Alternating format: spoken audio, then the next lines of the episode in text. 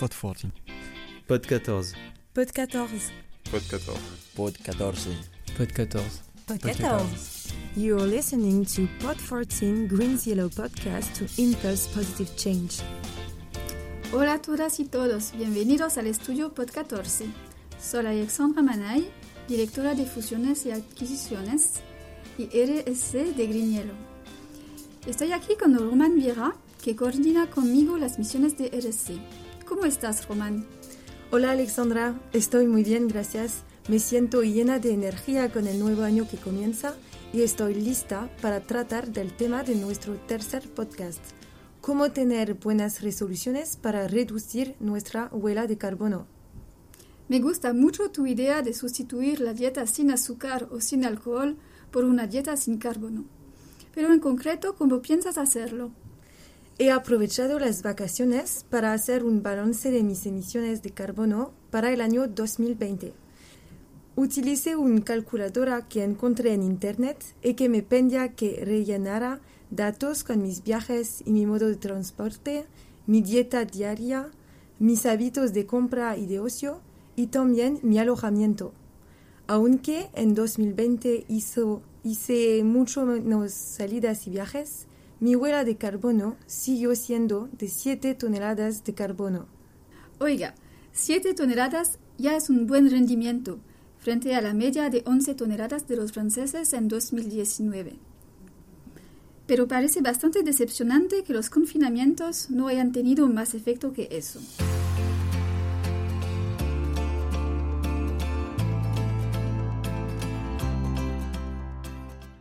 Al igual que Román, es cierto que considero que el impacto del COVID no ha sido tan grande en vista de las privaciones que estamos viviendo.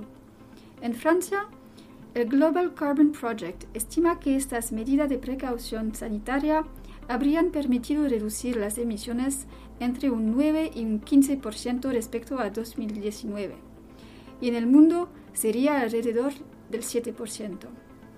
Pero, ¿por qué nos interesan tanto las emisiones de carbono? A finales del siglo XVIII, el nivel de carbono en la atmósfera era de 278 partes por millón. Y a principios de 2021, el Servicio Meteorológico Nacional Británico anuncia que la próxima primavera debería superar las 417 partes por millón, alcanzando el emblemático umbral de más del 50% respecto a la era preindustrial. De hecho, desde el siglo XVIII, esta concentración ha aumentado de forma constante y rápida. Es obvio que el aumento de los gases de efecto invernadero, en particular el carbono, el metano y el óxido nitroso, contribuyen directamente al aumento de la temperatura del aire. Sin embargo, para que el calentamiento global medio se sitúe en una trayectoria de entre 1,5 y 2 grados, un informe de la ONU publicado a finales de 2020 indicaba que para 2030 tendríamos que volver a una concentración equivalente a la del siglo XVIII. Esto supone una disminución de entre el 4 y 5% cada año hasta 2030 aproximadamente el equivalente a un impacto de COVID por año. Para entender mejor estas nociones de la trayectoria global del carbono, fuimos a ver a un experto en el tema.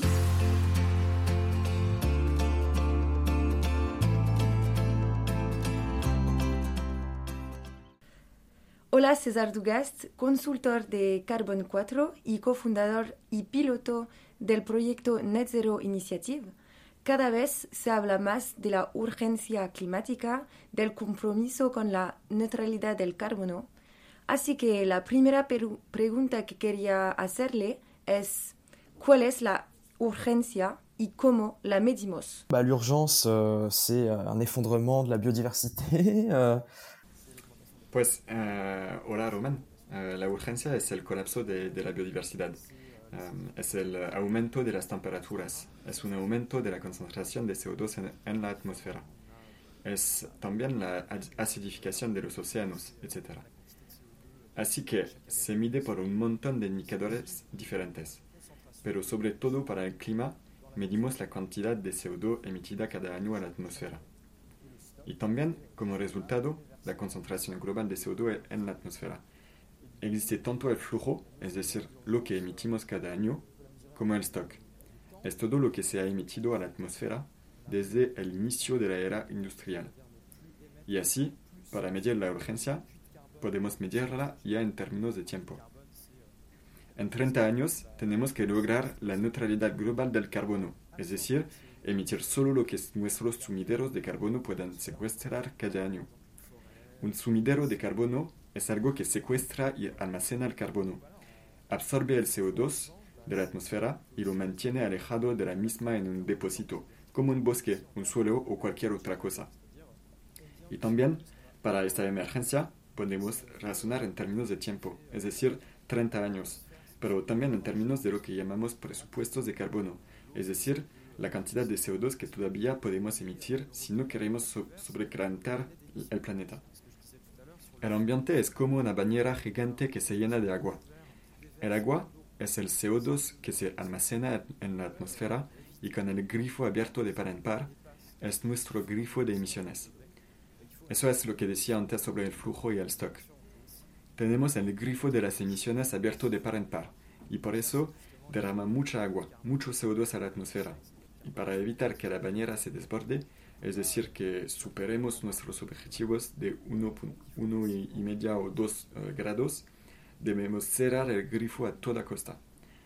Así que también podemos ampliar el tapón, el sifón de la bañera. Son los famosos sumideros de carbono, pero sabemos que estos sumideros de carbono son en cantidades limitadas. No puedes plantar todos los árboles que quisieras. Así que tenemos que reducir masivamente las emisiones. Vale, entiendo mejor el contexto. Así que vamos a tener que cerrar gradualmente esos grifos de emisiones de carbono. ¿No le parece incoherente con el aumento de la población en la Tierra y el crecimiento de los países en vía de desarrollo? Euh, je rappelle que sur cette planète, 10% euh, des... Permítanme recordarles que uh, en este planeta el 10% de, la, de las personas más ricas emiten el 50% de las emisiones. Por, eh, por el contrario, um, los 3.500 millones de personas más pobres solo emiten el 10%.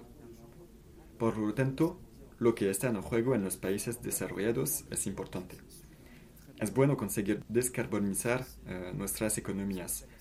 Nosotros en Europa, Estados Unidos y ahora China, ya que consideramos que China pronto se convertirá no en un país emergente, sino en un país industrializado y tenemos tres grandes palancas para hacerlo. La primera palanca es lo que llamamos sobriedad, es decir, globalmente eh, menos consumo, menos producción, menos viajes.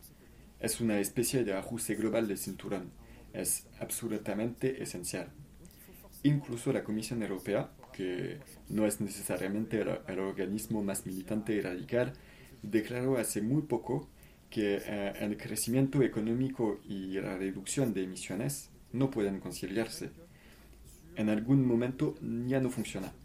Por lo tanto, debemos necesariamente renunciar y eh, replantear nuestra relación con el crecimiento eh, si queremos ser capaces de, de, alcanzar nuestros objetivos climáticos.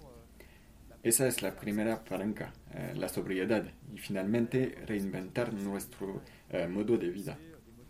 La segunda palanca es eh, lo que llamamos eficiencia energética eh, y significa consumir menos energía eh, para realizar las actividades que seguiremos haciendo después de los esfuerzos de sobriedad.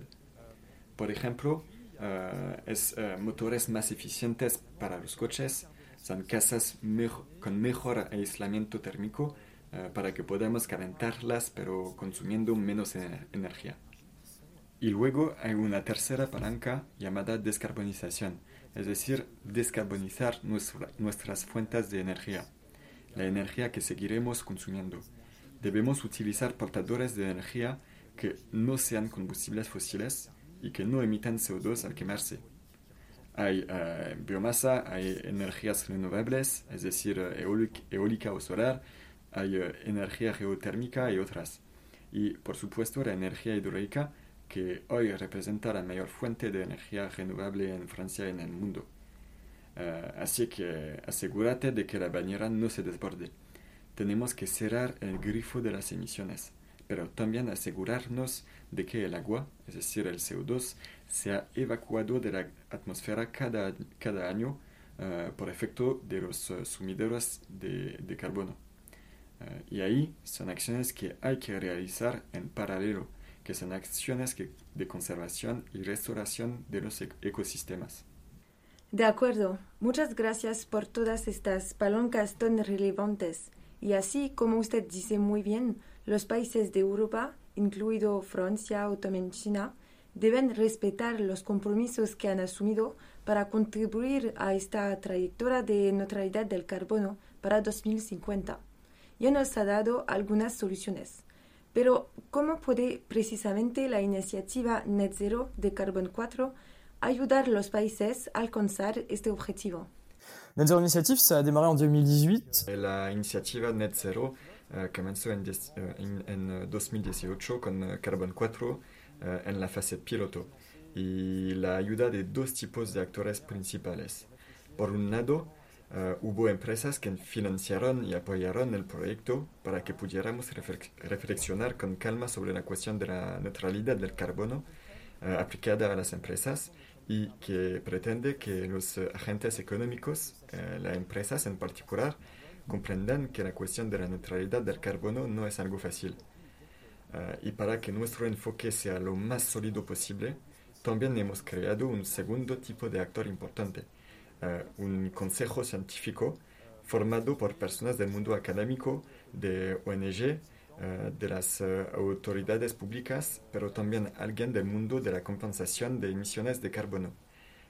y por eso es para inventar realmente llegar a un sistema de referencia que sea los, lo más serio posible y también lo más activable por las, empresas. Y tengo una última pregunta, un poco más personal. ¿Cómo gestionas tu huella de carbono? Ah, donc c'est intéressant. Ah, uh, qué, qué, interesante. Uh, que cada uno de nosotros, de hecho, deberíamos preguntarnos una doble pregunta. ¿Qué estoy haciendo en casa con mis gestos ecológicos? ¿Y qué hago fuera de mi casa como ciudadano en el espacio público, en la calle? Uh, y uh, es, esta pregunta es un poco más política. Es para influir finalmente en las instituciones y los obstáculos sociotécnicos que limitan parte de nuestras emisiones.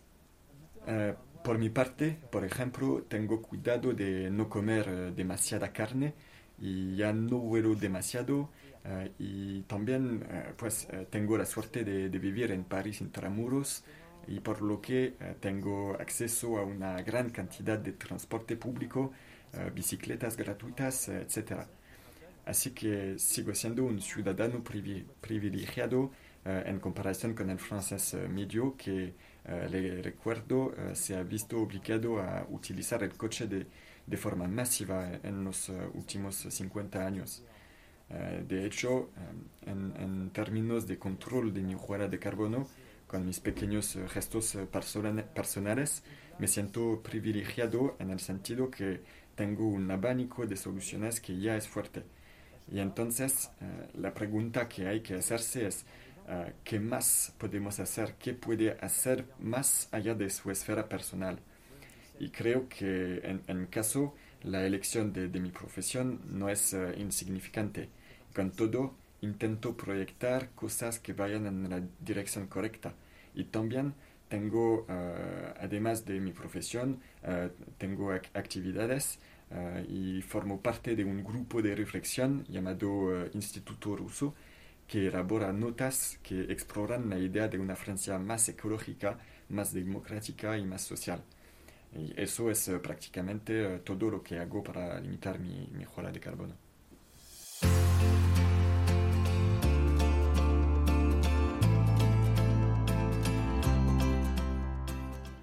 Pues bueno, todo parece más claro, pero al mismo tiempo más preocupante también. Creo que es un poco el objetivo de esta evaluación, concienciar a la gente para movilizarnos mejor. César también nos dio algunas perspectivas sobre cómo podemos actuar a todos los niveles. Es verdad, y no hay más que ver lo que hacemos en Grignilo para comprobarlo. Estamos presentes en numerosos países de zonas en rápido desarrollo como Sudeste Asiático y África, y estamos ayudando a nuestros clientes a consumir menos a través de nuestros programas de eficiencia energética y a consumir mejor eligiendo energía solar que es mucho más limpia que la que podrían proporcionar las centrales térmicas. ¿Ves? El panorama no es tan pesimista y entendemos la idea de empajerar las emisiones de carbono, reduciéndolas por un lado y capturando las moléculas de carbono por otro. Por eso, para mi pequeña balance de carbono, me planteé la cuestión de la forma correcta de compensarlo a menudo veo anuncios de plantación de árboles, pero ¿es realmente la solución adecuada? Digamos que mecánicamente, cuando una planta un árbol crece, almacena carbono a través de la fotosíntesis, por lo que solemos decir que los bosques son sumideros de carbono. Pero hay una grande advertencia. Un bosque no crece en un clic. Aunque se diga que un árbol absorbe 200 kilogramos, o sea, una media de 20 kilos de carbono al año, se trata de una media. Durante sus primeros años solo son unos cientos de gramos. Y eso contando los riesgos de la naturaleza, como los incendios o las tormentas, que destruirán todo y devolverán el carbono a la atmósfera. Ya veo, así que será mejor que elija mi arbolita y lo vigile de cerca. Sí, o confiar en un experto. Pero antes de hacerlo, tenemos que entender lo que hay en esta huella de carbono. ¿Puedes darnos una idea de lo que constituyen las 11 toneladas de carbono de una persona en Francia? Según varias organizaciones como el INSEE Carbone 4, nuestra huella de carbono se divide en cinco grandes bloques. El transporte para casi 3 toneladas, incluyendo 2 toneladas para el uso del coche, la vivienda para 2 toneladas, principalmente relacionada con la energía consumida, 2 toneladas para la compra de diversos bienes, tecnología, ropa, 2 toneladas para nuestra alimentación, la mitad de la cual está relacionada con la carne y el pescado, y entre 1 y 2 toneladas para los servicios públicos que utilizamos para la sanidad, la, educación o la seguridad. Esto explica por qué su huella personal fue solo de 7 toneladas, ya que apenas utiliza el coche y sus viajes en 2020 fueron solo en tren. Pues eso. Así que examino lo que podría hacer para reducir mi huella pensé en algunas ideas que deberían permitirme llegar a las 4 toneladas de carbono.